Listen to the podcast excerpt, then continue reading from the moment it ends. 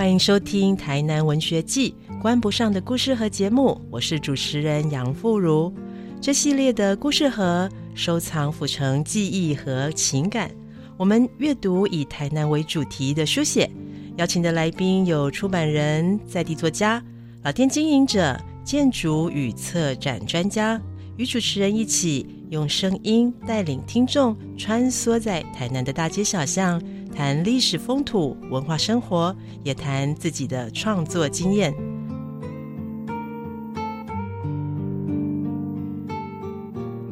呃，今天很开心哈，在现场我们邀请到台南市的文化局长谢时渊谢老师来当我们的特别来宾，然后今天呢跟老师聊聊在府城还有吃这件事情哈。老师好，也跟也请老师跟我们的听众朋友们问声好。各位听众朋友，大家好。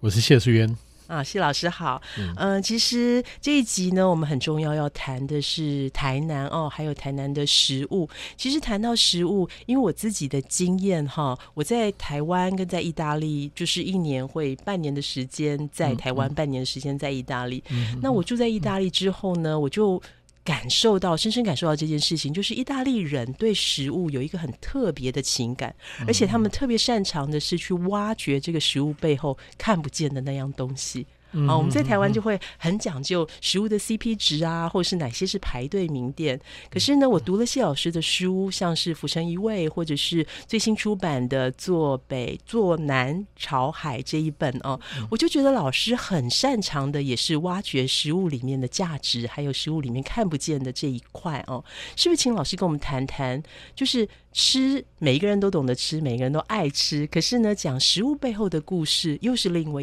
另外一回事哦。老师怎么样结合这两个身份，当一个爱吃的人，当一个说食物故事的人？OK，好，我其实基本上还是一个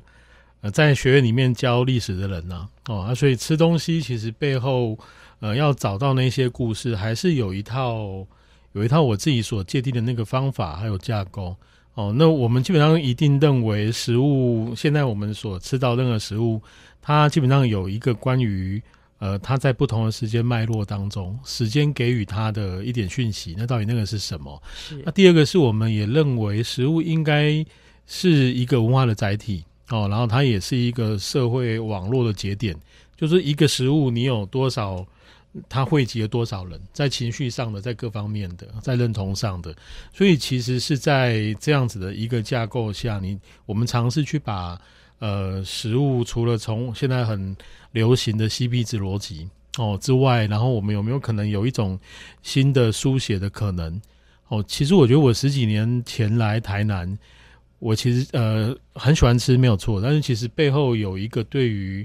对食物的书写跟分析的期待，就是我刚刚说的那件事情。我们有没有可能用一个不一样的角度来谈吃这件事情哦，而不是回到一个被被那种商业跟资本的逻辑所决定那个 C P C P 值的观点？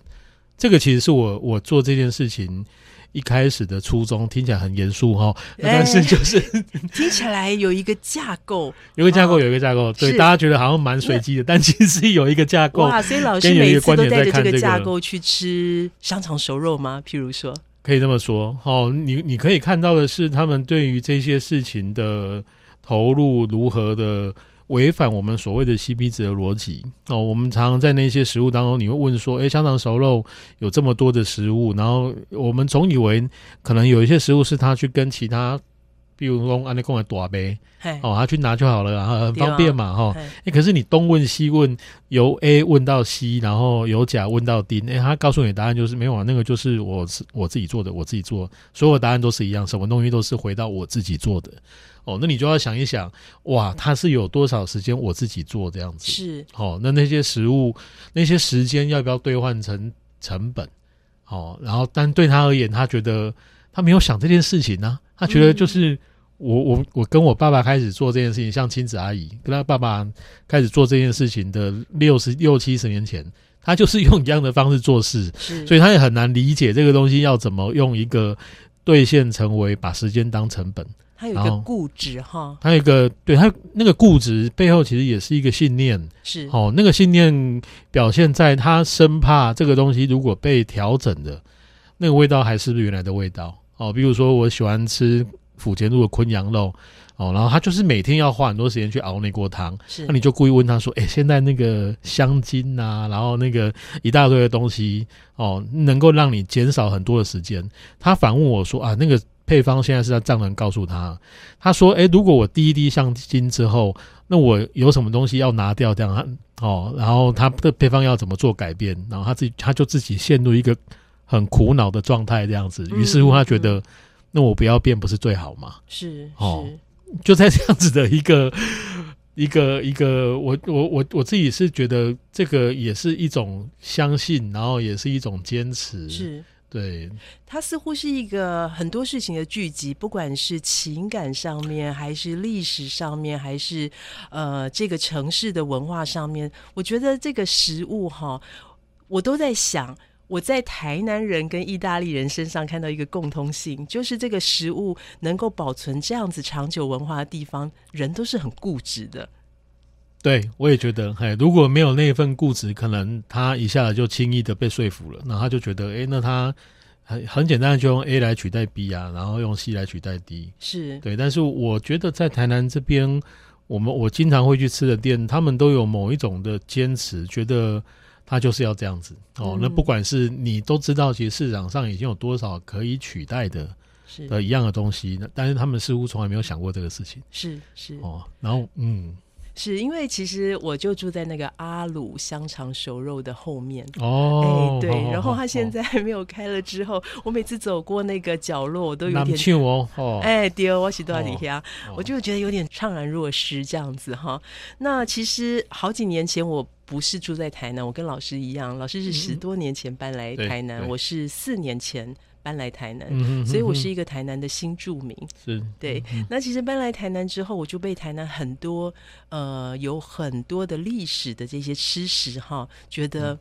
深深的惊艳，深深的大开眼界。譬如说本德啊这件事情，对对，老师刚搬来哦，也许听众朋友们有一些不是住在台南，可能对。饭桌仔这个东西不是很熟悉哦，它其实呢是一个像自助餐这样子的这个食物，然后一碟一碟的所有的饭菜哦，就是分开来这样子小盘子盛放哈对。那我觉得对他大开眼界哦。老师刚搬来台南的时候，有没有这样子的食物让你觉得大开眼界的？有，我觉得就是那些本德啊。好、啊我我以我自己在高雄成长的经验，你会觉得那种那种形态很像自助餐。其实你不会对于吃这一餐你会有很多的期待哦，因为它就是一个快速方便。高雄的码头边、高雄的加工区旁边很多这样子的这种像自助餐这样子的的这种这种餐饮形态哦。但是你来台南，你你呃。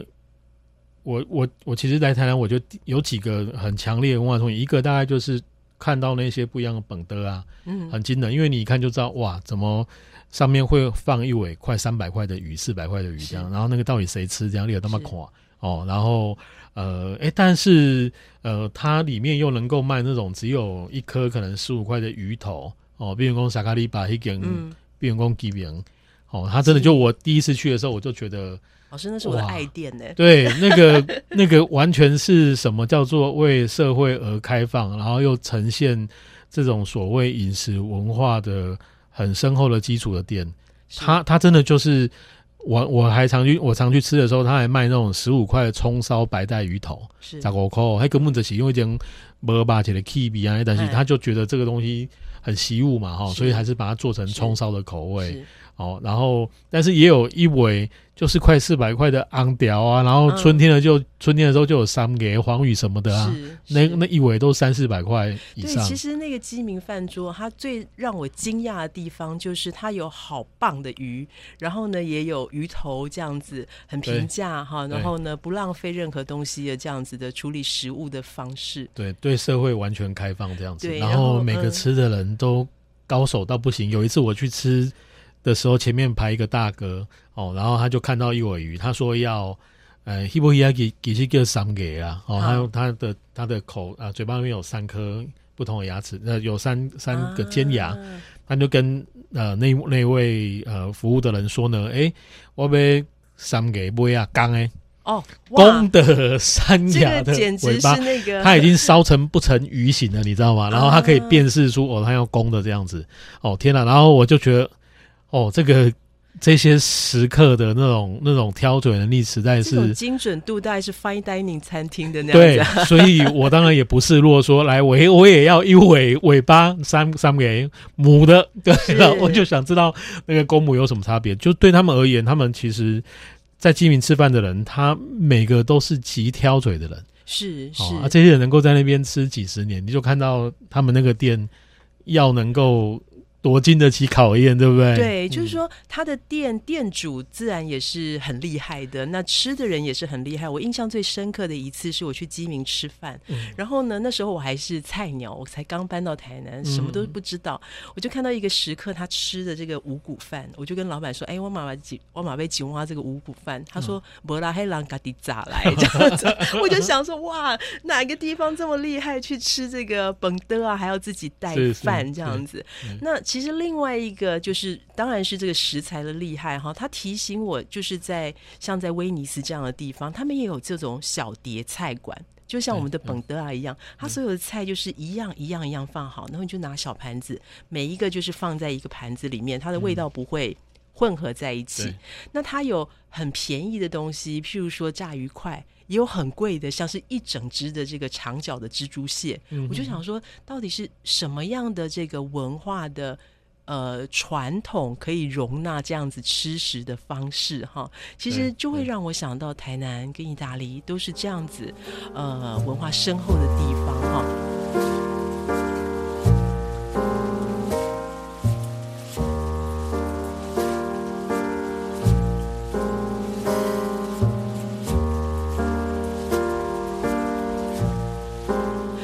是要回到刚刚老师说的这个饮食调查的脉络哦。我我觉得刚刚说的那个问题很重要，是因为饮食文化它其实有一部分是作用在自己的家里，哦，那个部分其实我们可以说，显然的呃家内的味道的传承，那通常可能都是跟母亲这个角色有关，这个是一个很重要的线索。但是我觉得离开了家门之外，饮食作为一个在公共领域、公共场域发生的事情，哦，那能够让不同的阶层都有一个属于他们的公共领域。那特别是在饮食的空间当中，我觉得我去西班牙，然后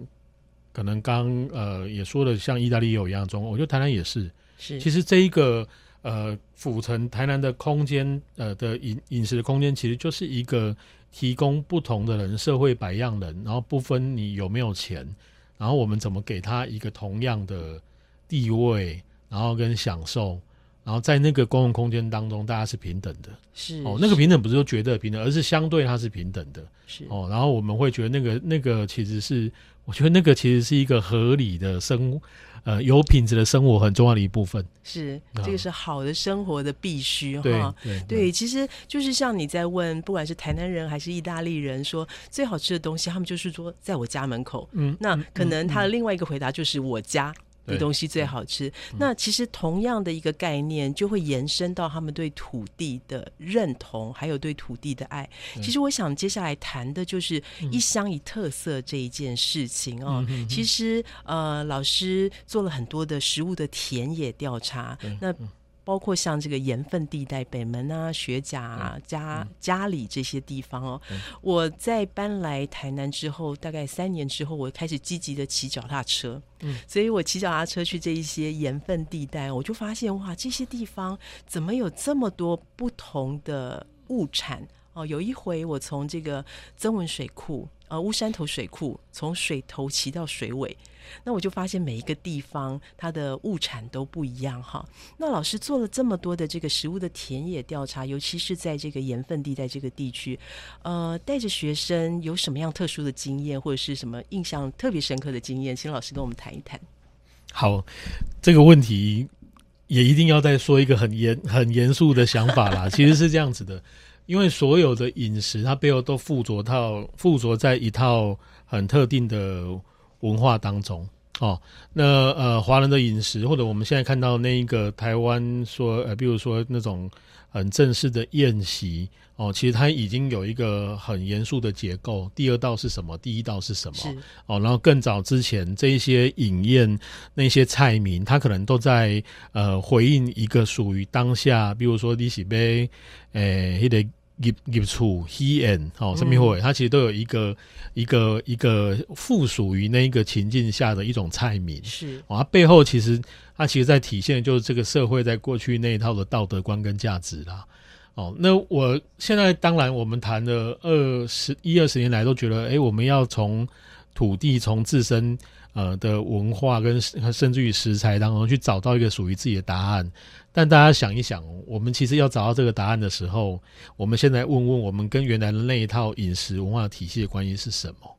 哦，我们是一定要在做一套这样子的起承转合都很清楚的，你一定要有根，你一定要什么的，然后我们只是在里面做一些那种一一小个元素的。替换吗？嗯哼，哦，然后那个叫做新的东西吗？是啊，对我来讲，我觉得其实不是。哦，嗯，那那个不是，其实也也是在国外很多的这种新的饮食文化的尝试当中，你去找到一些刺激。比如我最近在，我我我常看南美洲这几年一些新的厨师，因为他们相对来讲没有受到这么大的。框架的影响这样的，比如说发菜就是一个很强的框架，是哦啊，所以你看这二十年来饮食有突破的，是西班牙是北欧。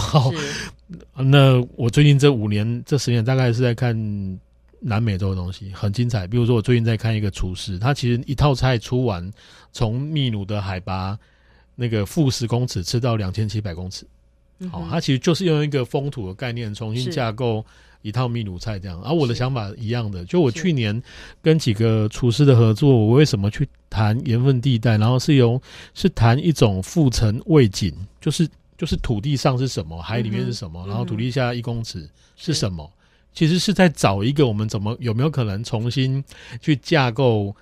我们去理解台湾食物的一个新的新的架构哦，然后它不是一定要严谨的说你。的大菜一定要什么程序，然后最后要收在红吧啦等等的。哦，那我们今天不要那个东西了。那我们要问的是，那会是什么？嗯，哦，那那会是什么？就是我们要找的答案这样子啊。所以我其实去年做的，其实就是想要从我们的土跟海里面找一个答案这样子，然后重新去排列它的组合。是，这套菜单听起来很垂直。很垂很垂直，哎，对对，它是一个垂直又可口，对。讲到可口，就会想知道这个菜单的内容，老师可以透露一下吗？譬如说，我们还是就做了很多调查嘛，然后他会告诉我们，因为那位师傅叫林奇峰，然后他之前也在美国待过，然后非常对文化有很深的敏锐的理解的人，哦，然后我们去调查，然后呃，在各地，然后他可能到了红葱头。哦，到北门那边，然后红葱头，然后他也看到北门那边怎么用鹅啊，然后红葱头跟鹅啊跟蛙龟之间怎么成为一个在地的饮食的特色这样子。哦，然后还就他就把这些元素整合起来，然后又带一点这种分子料理的这种概念，比如上面可能加的一些调味料是用那个酸啊，然后去萃取出来的泡沫这样子，是是，就等于它的。手法其实是是让你既熟悉，但是它又有一些新的、是。新的味道的萃取的介入，这样子。是是是是。哦，那我们在我觉得我们在做这个实验，但其实很好玩，这样子。对，其实我觉得食物就是一个这么妙的东西哦，因为呃，我在搬到意大利去住的前几年，我非常的想家，它让我就是一个北国冬天的时候，我没有东西吃。不能说没有东西吃啊，就是说吃的那个东西不是我熟悉的东西。那有一回呢，我发现其实意大利人，我住的那个家乡的附近哦，他们的人也会吃红葱头，然后呢，他们也会用猪油去爆香这个红葱头。哎，结果呢，我有一天就试着用这个猪油去爆红葱头，我那一个当下我就整个放下，我觉得这个地方也可以变成我的新家乡。但是呢，这个情感的依赖其实是在红葱头上面，对，所以就是说我看到老师他写，就是老师写了这个呃一句话哈，他非常的感动我哦。老师说，呃，这个味道哈，老师说食物是载体，不仅是记录脉络，也可以转译创造。而味道的排列呢，更是像这个情绪饱和，而且呢，堪比一篇情感丰富的散文。而味道的重组呢，也像文体一样多变，是个充满想象的诗哈。不管是诗还是散文哈，老师就说哇，这个食物记录这个生活的脉络，还有历史文理的这个功力，实在是这个功能实在是太强了哈。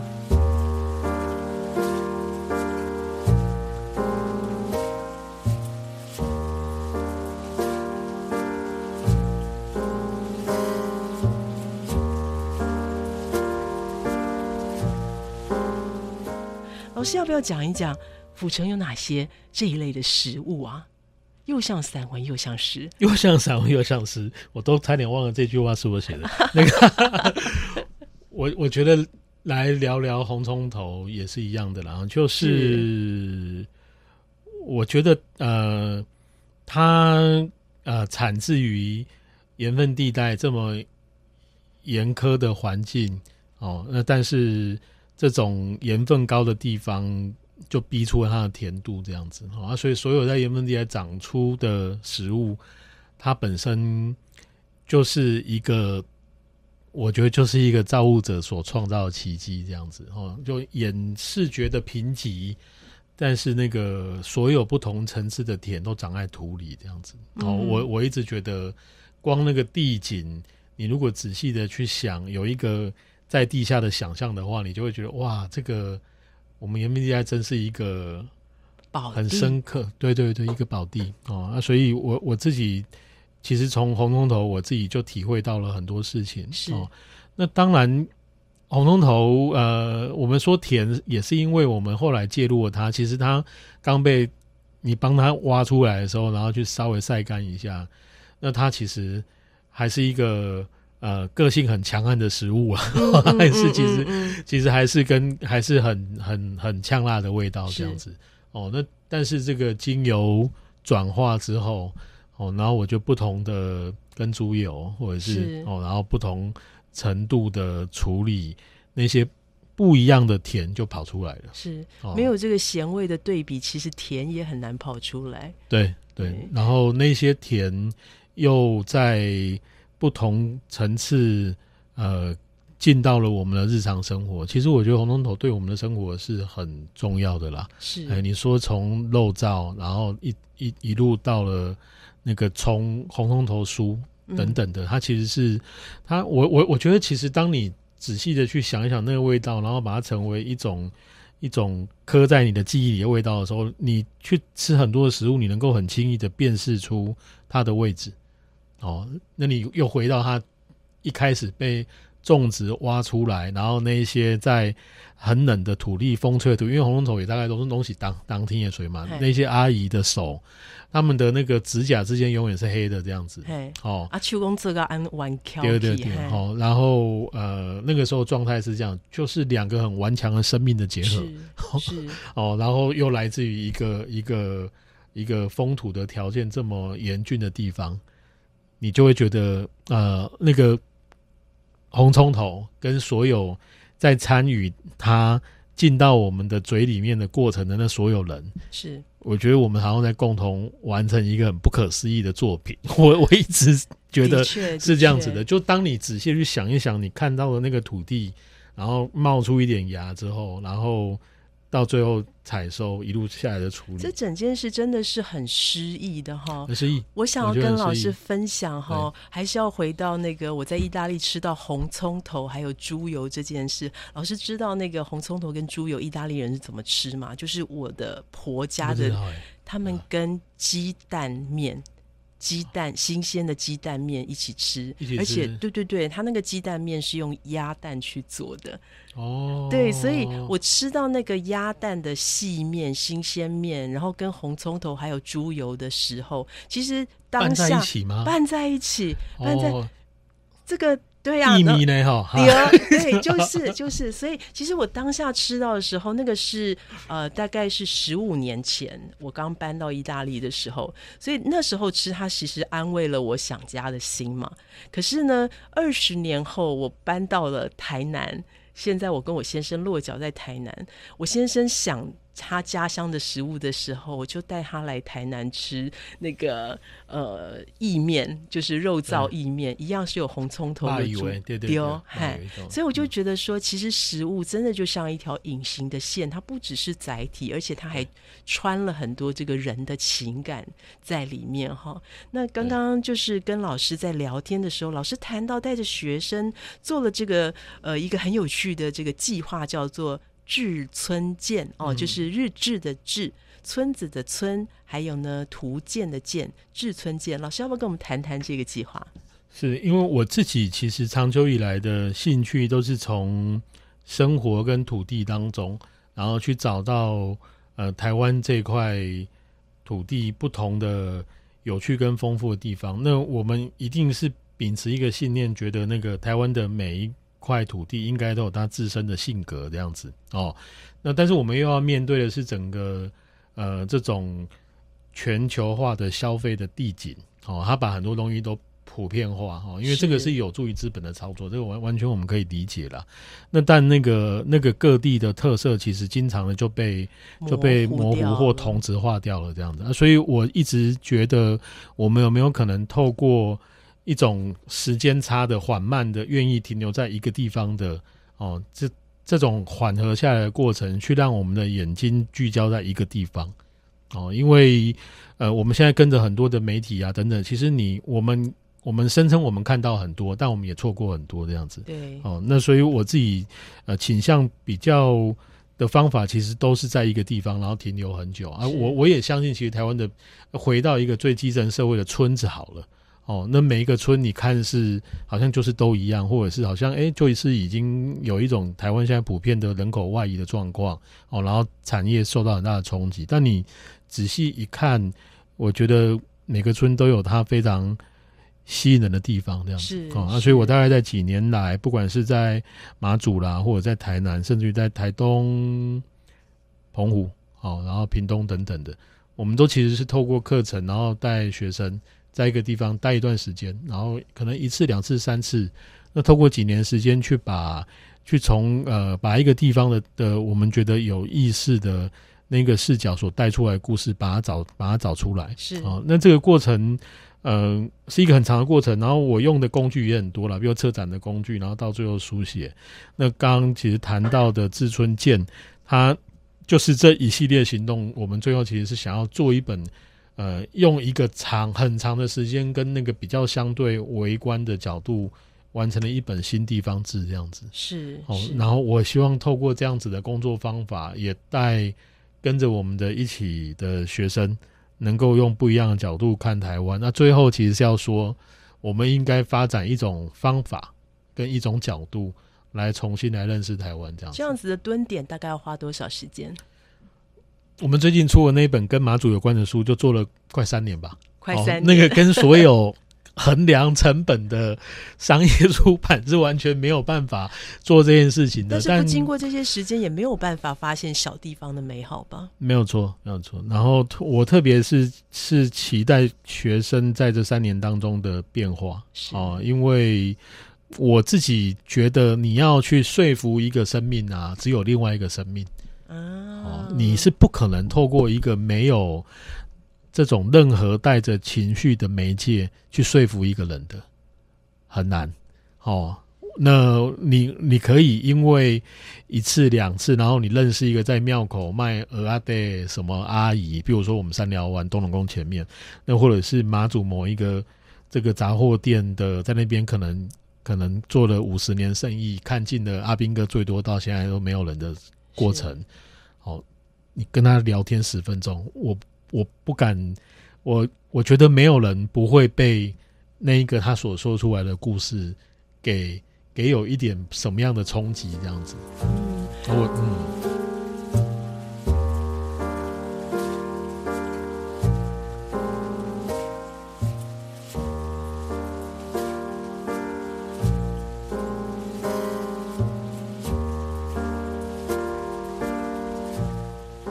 师为什么这么厉害，总能发现这种微小事情的动人之处？因为我印象很深刻，有一次老师在我的脸书上留言哈，那一次我在那个呃旗津附近吃到一个韩族韩族炸韩族这样子，哎，对对对，庙那附近，哎，老师怎么？我是经过偶然吃到的，老师都知道哪里有什么东西好吃。那个巧合，因为我是 高雄人，那个纯粹巧合。对，但但那一家其实你你你一定很内行嘛，所以一看就知道哦，那个店有点不一样。我有一点天线了。对，我也是，对我也是，就是看呃，你就看那个店，它是卖面的店，我就会看哦，那个麻油，啊，那供的是猪油跟那个。哦，然后你就觉得他的状况是好，他一定是好的店这样。哎，说起这个事情，我我我我想跟大家分享一个故事。那个其实我有诸多的小的契机，让我那个成为台南人。嗯，那那个成为台南人之前，我们都在台北读书工作很长时间。哦，那那那个成为台南的过程，其实食物是一个很重要的媒介啦。比如说我们在台北读书，你常吃面，然后就吃麻酱面，那个跟当然跟跟呃有一点关系哈，那但我们也知道那个麻酱其实是一个那个个性非常强悍哦，然后味道的影响也很强的这种的这个食物哦，那它呃好听是这么说，但是你也可以知道那个东西一下下去之后，那一碗面的什么细致的油葱味啦，跟面体本身的什么其实都不见了哦。那后来你就理解哦，为什么呃。这样子做会是一个安全的做法，哦，那我们其实是带着这样吃面经验来到台南，然后开始吃面的。一开始你也会觉得，哎，那就吃麻酱面这样。但是慢慢的，你发现，哎，其实旁边的人吃的都不一样这样子，哦，然后你就看到，哦，高宝瓦杂工引弄叫这些叫做浇麻麻油啦，基本就是哦，我等于就是低油，然后一点酱，然后什么什么红葱头等等的。那你后来才知道，那种酱真的就是一个。完全靠真本事的，是不新鲜也不行。然后那个猪油，呃呃不呃红葱头，有点弄别的，就任何所有的条件，只要一样不没有办法配合好，它基本上就就就基本上那一碗面基本上是毁了，完蛋了。对啊，所以我应该是在天宫庙吧天坛出来呀，一根美味意面吧。我我来的前几天，因为当然就是经济能够位嘛，一得。都起怂，所以每天都跑到旧城区里面晃。然后有一天吃到那碗面之后，就突然懂了这样子。哦，又突然懂哦，原来这种面是原来那个什么叫吃面这样子。哦，那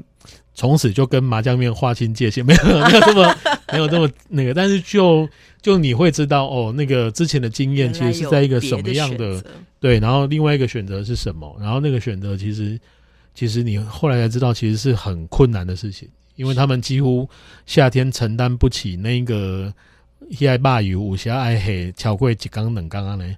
每位那个老板说，他们妈妈教他的就是每天是，哎，他说你每天就做够够用的。所以这些最简单的事情后面其实都很不简单，很不简单。对，所以老师搬来台南，似乎有一个契机食物让你爱上这个城市。那这个契机食物是刚刚的那碗面吗？那碗面饭桌。然后还有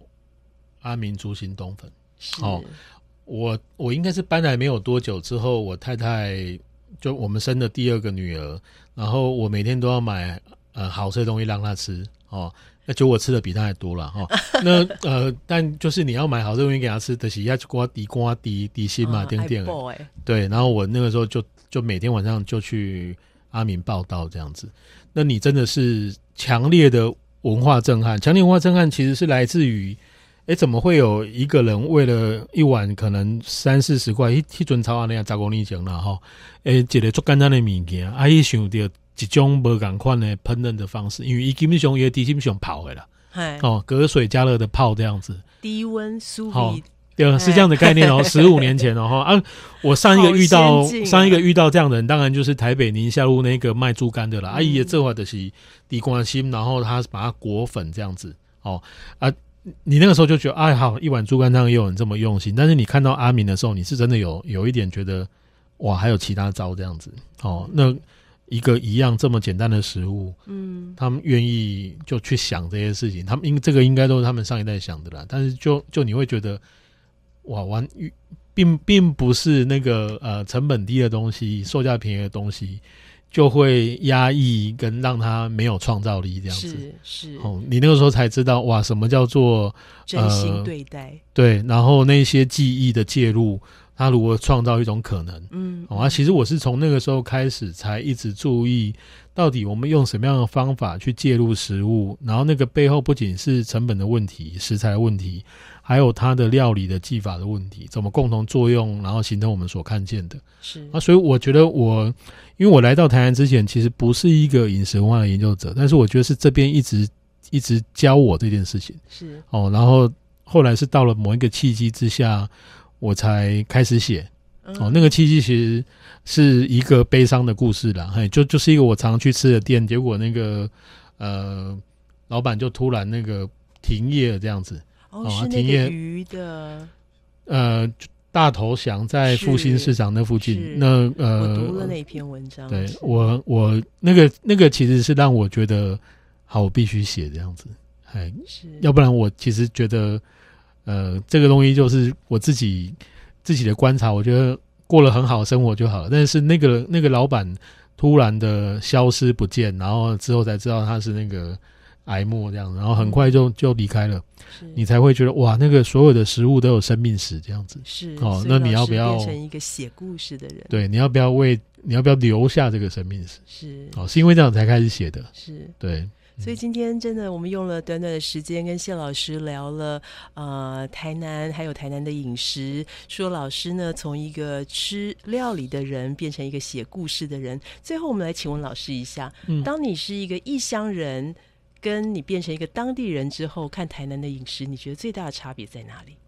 异乡人变成一个当地人，我我觉得应该是说。食物是一个让我们成为当地人重要的媒介。其实人的身份都会转变哦，那只是你要不要去让这个转变发生哦。那我觉得这个转变的过程当中，很多的事情会影响你。那当中，我觉得食物很重要哦。这个当然是为自己找一个吃东西的借口了。但是就 但但基本上，我觉得食物的的引导，然后是让你。看见，然后回过头来影响你自己一个很重要的媒介是啊，所以我觉得，呃，是这个过程让我觉得那个成为台南人是一个